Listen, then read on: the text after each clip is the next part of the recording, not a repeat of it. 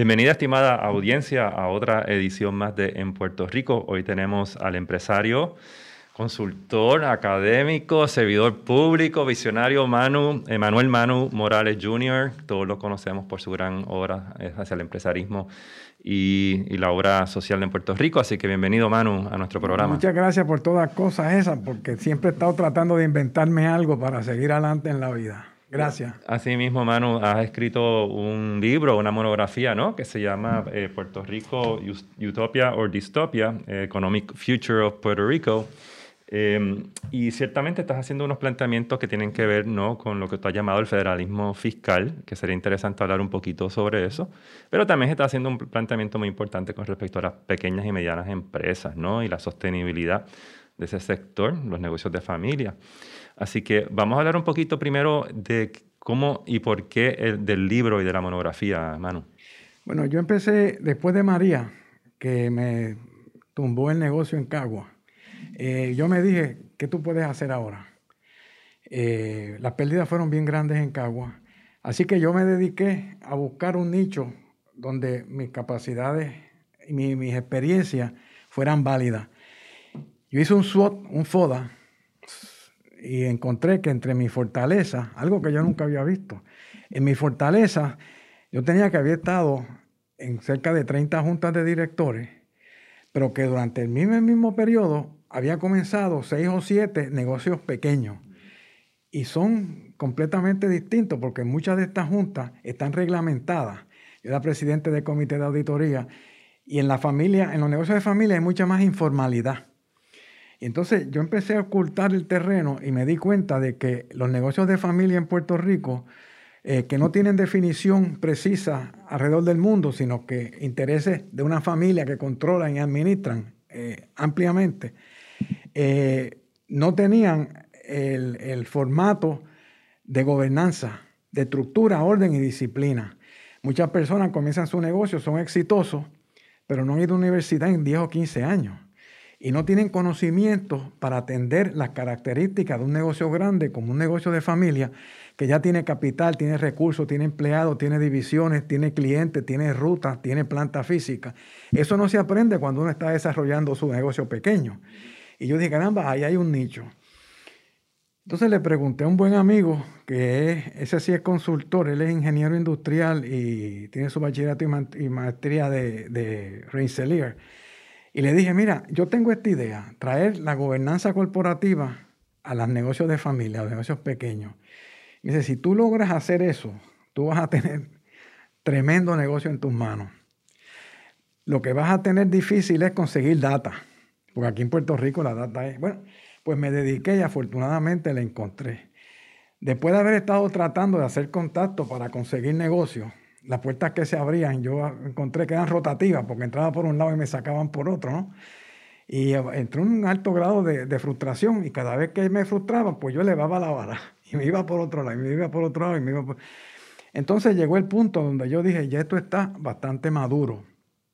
Yo voy a ir a, una agencia esta de, rurales de Farmers Home o al SBA a ver si puedo conseguir, conseguir una ayuda para comenzar este negocio, porque lo primero que yo tengo que hacer es mucho research, mucho, mucha data, porque ese negocio está completamente, no está investigado. Entonces empecé a, escribir, empecé a escribir un position paper porque me iba a conseguir una firma de consultoría, ¿no? de economistas, que fueran conmigo. Y yo quería un, un, position paper, un white paper de dos o tres páginas. Cuando lleva por la quinta, a letra 10 puntos, yo dije, esto no va a funcionar. Entonces un buen amigo, eh, relacionista público, que trabajamos juntos cuando yo estaba en el mundo de las comunicaciones, Julio Sáenz de la Maza, Julio me dijo en son de broma, oye, todos los que tienen mucha información y muchas presentaciones como tú escriben un libro. Y yo, mire, ¿qué voy yo a escribir? Julio, eso no, no. A los dos o tres meses me di cuenta que yo tenía que expandir. Entonces empecé como en abril o mayo del año pasado y ya para octubre el libro estaba ya terminado y fue imprenta. Eh, eso fueron siete días a la semana, Y, por la mañana hasta por la noche. Y, el libro pues tiene dos puntos principales, ¿no? O dos grandes vertientes. Uno, pues tú vas, hablas bastante sobre lo que tú has llamado el, federalismo fiscal, ¿no? Eh, y segundo, cómo, cómo esa dependencia del capital externo, ¿no? De fondos federales también ha subyugado o ha eh, apagado al sector también de las pequeñas y medianas empresas, ¿no? que no ha podido competir frente a esa estructura. Así que son dos vertientes que se relacionan una con la otra. Y pues vamos a hablar un poco más sobre lo que tú has llamado federalismo eh, fiscal y de qué se trata. el federalismo fiscal es lo que se conoce allá en el norte como fiscal federalism, que es parte de la red, el eh, safety net que tienen de ayuda a los ciudadanos en los Estados Unidos y nosotros como ciudadanos americanos cualificamos. Y por eso es que nos llegan tanto dinero. No es porque el estatus que tengamos, no es por los políticos, es por nuestra ciudadanía. Si no fuéramos ciudadanos americanos, aquí no llegaba un dinero de ese. Así que lo primero que hay que establecer es eso. ¿Qué pasa? La estrategia de Togwell y de Moscoso allá en los 40 y 50 enfocaron, como aquí en Puerto Rico no había capital, montaron una compañía que después Don Luis y sus hermanos compraron eh, en los años 40 por allá. Eh, eh, no, había capital, así que tuvieron que salir al exterior a buscar capital. Entonces vino lo de los incentivos contributivos que Muñoz personalmente, ni Rafael Picó, ni, ni Sol Luis Descartes estaban a favor del programa, pero después de mucha lucha empezaron con su exención contributiva. Eso trajo dinero, nos industrializamos y durante las primeras dos décadas, los 50 al 70, tuvimos una tasa de crecimiento real de 6.2%. Eso es tops en el mundo, o sea, pocos países. con Singapur oh, a, los niveles más altos. Entonces venía gente a estudiarnos para ver lo que estábamos haciendo. ¿Qué pasa? El énfasis en el capital extranjero. Y, la, inversión por, la inversión por invitación, que La invitación por invitación, sí. Industrialización por invitación. invitación. Que hizo que nosotros, yo digo, nos nublaran, pero fue que nos cerraron los ojos a la necesidad de, desarrollar una base productiva aquí en Puerto Rico. Interna nuestra. Y los otros días, el periódico El Día tuvo una, hace tres domingos atrás, una entrevista muy interesante con Manuelito Sidre, y la reportera estableció la data de la actividad manufacturera oficial y la fue dando y la, la listó. Yo dije, esto va con lo que yo estoy haciendo el 92% de la actividad de manufactura que ella informó está en manos de capital extranjero. 92%. 92%. O sea, eso es la manufactura. Así que aquí en Puerto Rico se estima que solamente el 8%. Al conseguir soluciones para casi todo afuera, nosotros nos fuimos olvidando de nuestros valores. Porque así como Moscoso y Togwell no tuvieron capital local, no tenían pymes, no tenían empresas pequeñas, empresas en desarrollo, Ahora la realidad es otra cosa, hace 20 años. Pero aquí en Puerto Rico la mentalidad es ayudar a que, a que viene de afuera y lo, y lo a buscar afuera, mientras que aquí tenemos sobre 40 mil negocios que están ávidos de apoyo. Eh, ¿Cuántos empleos tiene el sector de empresas familiares en Puerto Rico? Eh, la Administración de Pequeños Negocios, el SBA, informa en su Advocacy Report, ellos tienen esto para cada estado de los Estados Unidos, de Puerto Rico, que existen aquí en Puerto Rico 43.688 commercial establishments, como lo llaman. Una tesis doctoral en el recinto o en la Universidad del Turabo, hace 4, 5, 6 años, estableció que el 98% de los negocios en Puerto Rico eran de familias. Y en realidad, cuando uno empieza un negocio con su propio dinero, así que empieza a caminar por el camino de familia. En Puerto Rico hay, ocho, ese mismo informe establece que hay 876 mil empleos fuera del gobierno.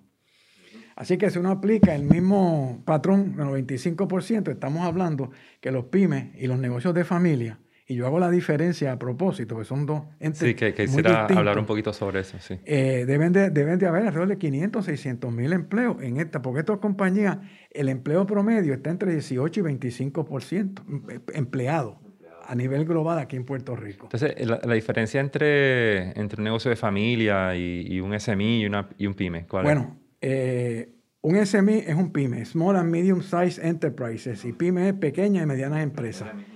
La misma cuestión. Un PYME la define, se define en cada país alrededor del mundo, define sus pymes por ley. porque muchas veces entran en situaciones contractuales con el gobierno y reciben ciertos beneficios, así que están definidos por ley. En Puerto Rico, en el 2014, se pasó la ley 62, que era para establecer la Junta para el desarrollo de, de las micro, pymes y negocios y otros negocios. Se le encomendó a la compañía de comercio y exportación, el antiguo departamento de comercio que se había reducido a una compañía, para que hiciera un informe anual, entre sus otras funciones, completo al gobernador informando el estatus, cuántos nacían, cuántos morían, cuántos expandían y por naíz cuántos habían. Y los primeros dos, en el, con data del 2014 y del 2015, se hicieron y son dos informes, yo los considero excelentes la información que ofrecen, la data que ofrecen. Desde el 16 para acá no ha habido otro informe. Y esa ley, pues, está muerta, pero definió los pymes, los pequeños, menores de 7 empleados, los, los, micros, los pequeños de 7 a 20 empleados y las medianas hasta 49 empleados. Entonces, yo en el libro atiendo lo de el desarrollo económico de Puerto Rico porque eso dio lugar en el 69, en la década del 50 y del 60, lo que guiaba el motor del gobierno de Puerto Rico era la economía. Del 70 para acá, lo que guía la economía es lo político. Y entonces por eso es que uno de los planteamientos que yo hago es que la relación con los Estados Unidos no es productiva. Porque después de nosotros recibir sobre medio trillón de dólares en los últimos 40 años, la condición que estamos indica que nosotros no hemos sabido utilizar o que esos dineros no han sido positivos. El segundo punto importante que yo atiendo en el libro es la falta de gobernanza por el gobierno de Puerto Rico. ¿Cuál es el norte de Puerto Rico? ¿Por qué nosotros estamos? ¿Qué nosotros queremos ser? ¿Hacia dónde vamos? Eso es completamente distinto. Y ahí, entra, ahí juegan un rol importantísimo las pequeñas y medianas empresas oh, puertorriqueñas de capital nativo. Exacto. Que, si no sabe para dónde va el país, pues es difícil uno orientarse ¿no? y coger sus puntos referenciales. Entonces, el otro punto que yo planteo es que la, eh, clase política eh, no ha mostrado una dirección clara y precisa de lo que quiere hacer, ni lo que, es una cosa, un círculo vicioso.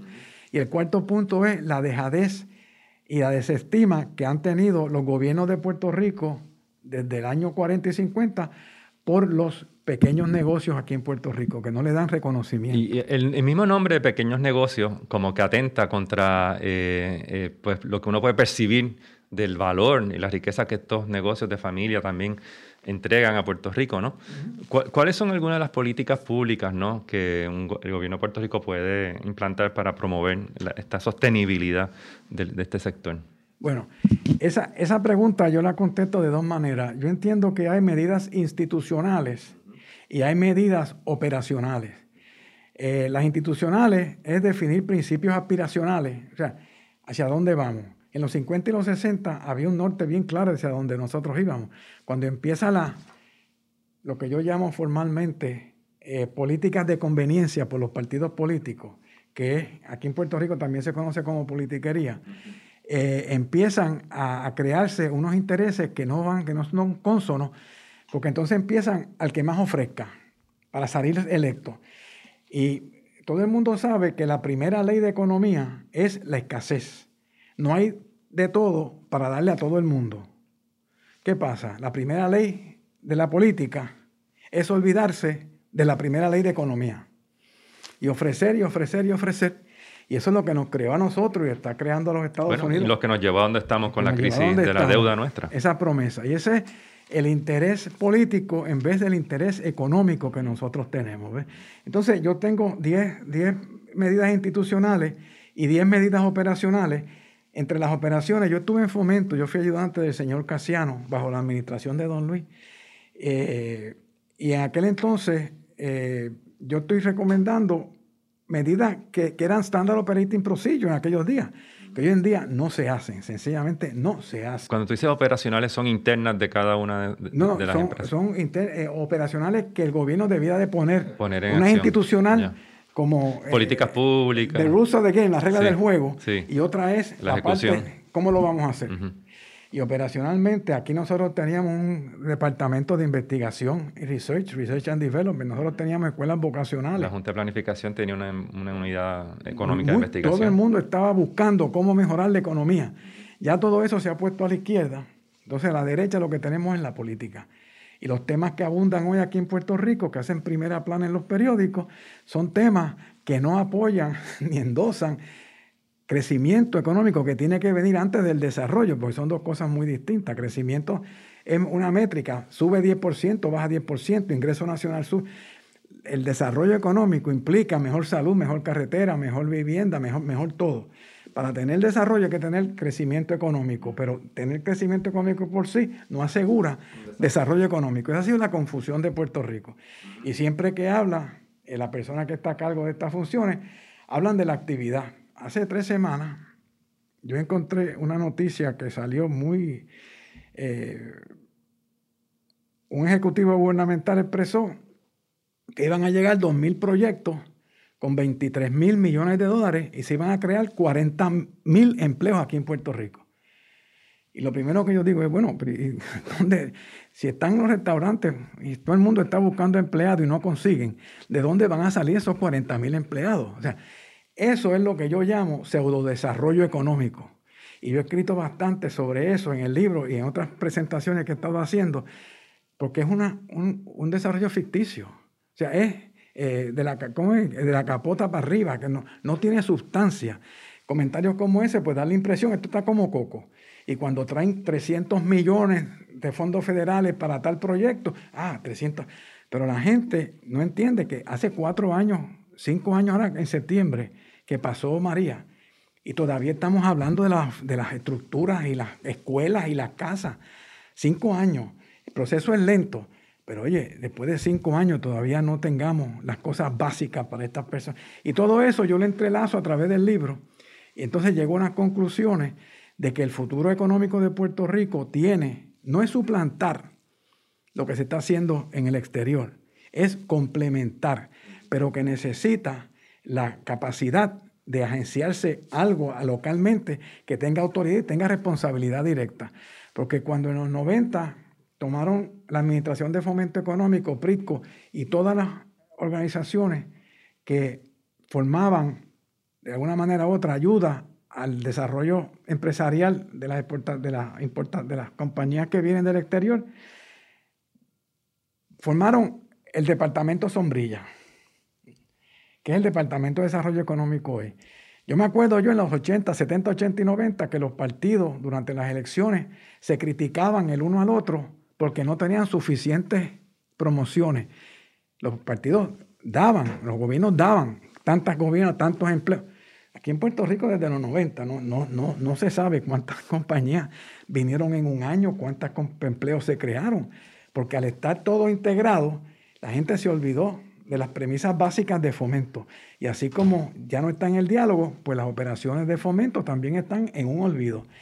Puede que yo esté viciado por mi experiencia en fomento, pero yo cuando era un muchachito, eh, en Cagua, nosotros caminábamos tres o cuatro millas desde la salida de Calley, donde yo vivía, hasta la salida de Gurabo, a la escuela vocacional, que nosotros queríamos oír los motores que estaban, porque en Cagua no había motores, aquella tabaco, caña, eh, ganado y eh, motores. Y era que estaban enseñándole a los agricultores, a los campesinos, a los obreros de la caña y eso, preparándolos para trabajar en fábrica, que era lo que venía.